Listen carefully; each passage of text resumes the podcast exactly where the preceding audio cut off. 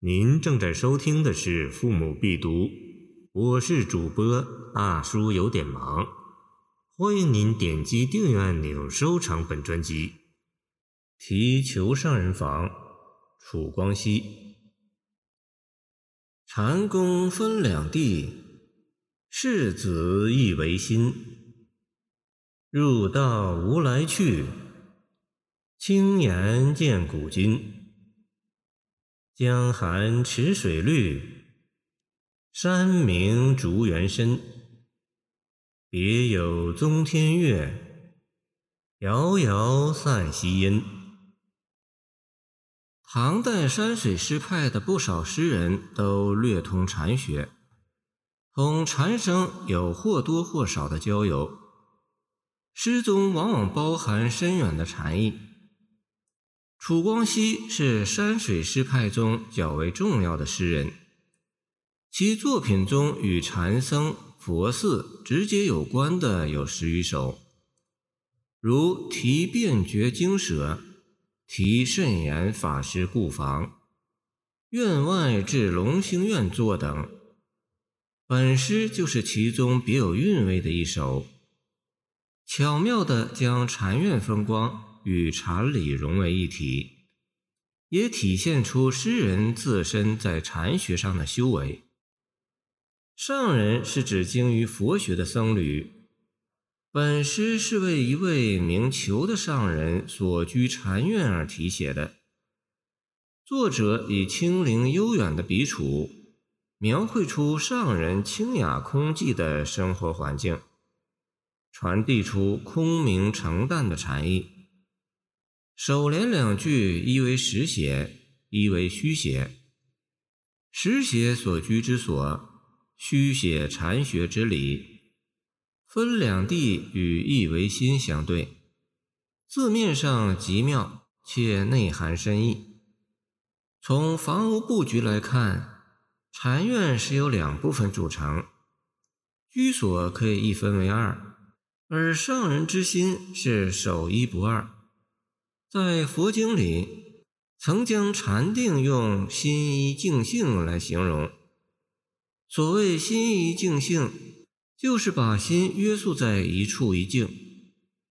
这个时候，人的身心都处在一种最佳状态，连身体也不复像没有禅定时一般出众，内心有一种平等清净。入道两字，字字皆是禅理。达摩祖师西兰有一些语：“外息诸缘，内无喘息；心如墙壁，可以入道。万缘放下，就是外息诸缘；一念不生，就是内无喘息；心如墙壁，就是一情不动，六根不用，心息如一。这实为入道之要件。”禅把自然清净的境界着落于人的内心之中，对外在的殊同不去执着，因此有无来去之说。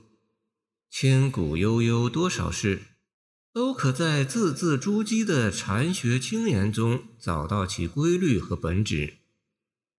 前四句述精妙禅理，后四句则状清幽愿景。上人所居禅院是一座布局富有精致的园林，园林美属于庭院建筑艺术之美。这是一种有生命的艺术，能通过园林的形象所蕴含的情意，使游赏者触景生情，产生回味或遐想，情生于境而又超出此景。从而达到情景交融的一种艺术境界。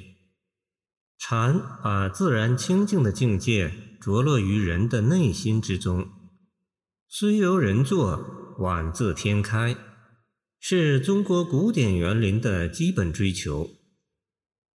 这里景物的物质与禅师超凡脱俗的气质是相一致的。因此，这里栽种的是象征高洁演绎的竹子，一潭池水幽深凝绿，显得寒气逼人。深邃静谧的潭水启发人宁静幽思的雅趣。水也是人与自然相融合的一个最好的载体。水可让人摆脱现实社会中的种种羁绊，还人本来心性。